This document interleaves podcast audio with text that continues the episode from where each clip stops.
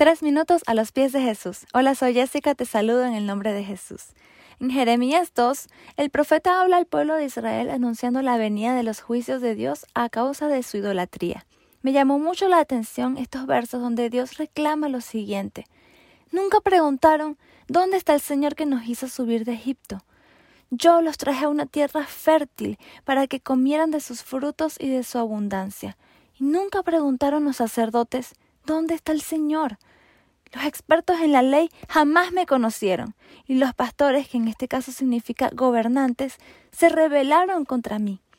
Los profetas hablaron en nombre de Baal y se fueron tras dioses que para nada sirven. Para entrar en contexto, los sacerdotes tenían la función de explicar la ley, debían instruir al pueblo sobre sus obligaciones religiosas y morales. Los gobernantes tenían el deber de cuidar al pueblo. Los profetas debían disuadir al pueblo de su apostasía. Sin embargo, estaban desviados hacia otros dioses, específicamente a Baal, que era un dios falso fenicio. Este reclamo indica que Dios quería que le buscaran y que cumplieran con las funciones que se les habían designado desde el comienzo. Se desviaron totalmente de estas y se olvidaron de quién nos trajo a tan buena tierra. Hoy nosotros debemos preguntarnos ¿Dónde está el Señor? ¿Dónde Él quiere actuar? ¿Dónde quiere a sus hijos?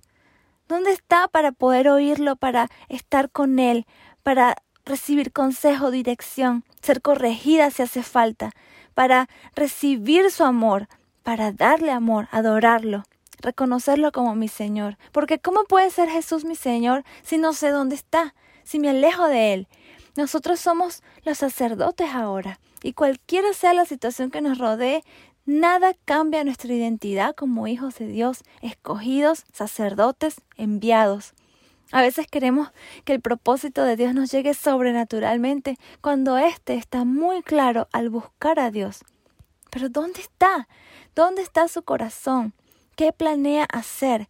Suena quizás pretencioso, pero en Juan 15:15 15 dice la palabra, ya no los llamo siervos, porque el siervo no sabe, no está al tanto de lo que hace su Señor, sino que los he llamado amigos, porque todo lo que a mi Padre le oí decir, se lo he dado a conocer a ustedes.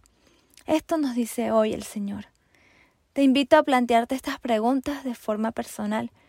¿Estoy buscando al Señor? ¿Estoy oyéndolo? ¿Estoy donde Él está? ¿Qué piensas tú de esto? Nos gustaría escuchar tu testimonio u opinión.